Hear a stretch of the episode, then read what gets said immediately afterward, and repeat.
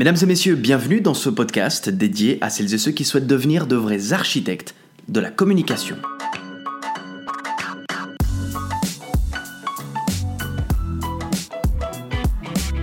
Vous venez de rédiger un post sur les réseaux sociaux. Le premier commentaire est une critique. Vous commencez alors à tourner en rond. Vous réfléchissez, vous faites les 100 pas, vous êtes simultanément vexé et démuni.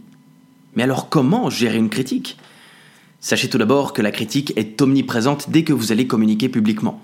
C'est d'ailleurs l'outil de prédilection pour celles et ceux qui n'osent pas assumer la place de leader d'opinion. Il faut quand même dire que c'est beaucoup plus simple d'attaquer la prise de risque que de prendre le risque. Pour gérer les critiques, j'ai mis au point ce que j'appelle être le peigne à critique. Trois coups à passer face à chaque commentaire piquant. Chacun de ces coups correspond à une question très précise que vous devrez vous poser. Premièrement, qui émet la critique Vous devrez vous assurer que la personne qui vous critique possède bien les compétences pour le faire, car une critique, c'est un examen de la situation. Ce n'est pas un simple avis, ça va plus loin. Lorsque vous êtes au restaurant, par exemple, il y a une immense différence dans le fait de dire ⁇ ce n'est pas à mon goût ⁇ ou de dire ⁇ ce n'est pas à mon goût, j'aurais mis moins d'épices ⁇ La critique est donc l'examen d'une personne qui ne possède pas un minimum de compétences, je dirais même qui ne possède pas des compétences égales aux vôtres dans le domaine ciblé, ne doit même pas être prise en compte.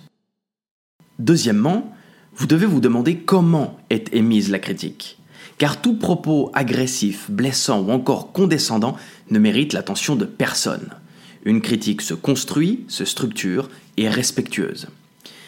Troisièmement, vous devrez vous demander pourquoi la personne émet une critique. Souvent, les gens critiquent pour se rapprocher du statut de leader d'opinion. C'est une attitude assez lâche qui ne sert à rien à part servir un intérêt égoïste.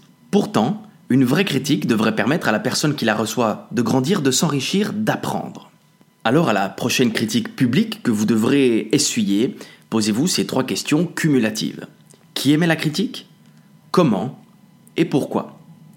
Et si la personne qui vous critique est compétente, respectueuse et bien intentionnée, respirez un bon coup, fermez les yeux et dites merci. Car nous avons toutes et tous énormément de choses à apprendre. En revanche, n'accordez pas même une seule seconde à celles et ceux qui ont besoin de votre lumière pour briller, c'est une perte de temps. Mesdames et messieurs, si cette petite capsule de communication vous apporte, si elle vous est utile, n'oubliez pas, notez ce podcast, c'est très important. Parlez-en, partagez-le. Je vous en serai très très reconnaissant. Je n'ai plus qu'à vous souhaiter une excellente journée, une excellente soirée, peu importe sur quel fuseau horaire vous vous trouvez, et je vous dis à très très bientôt.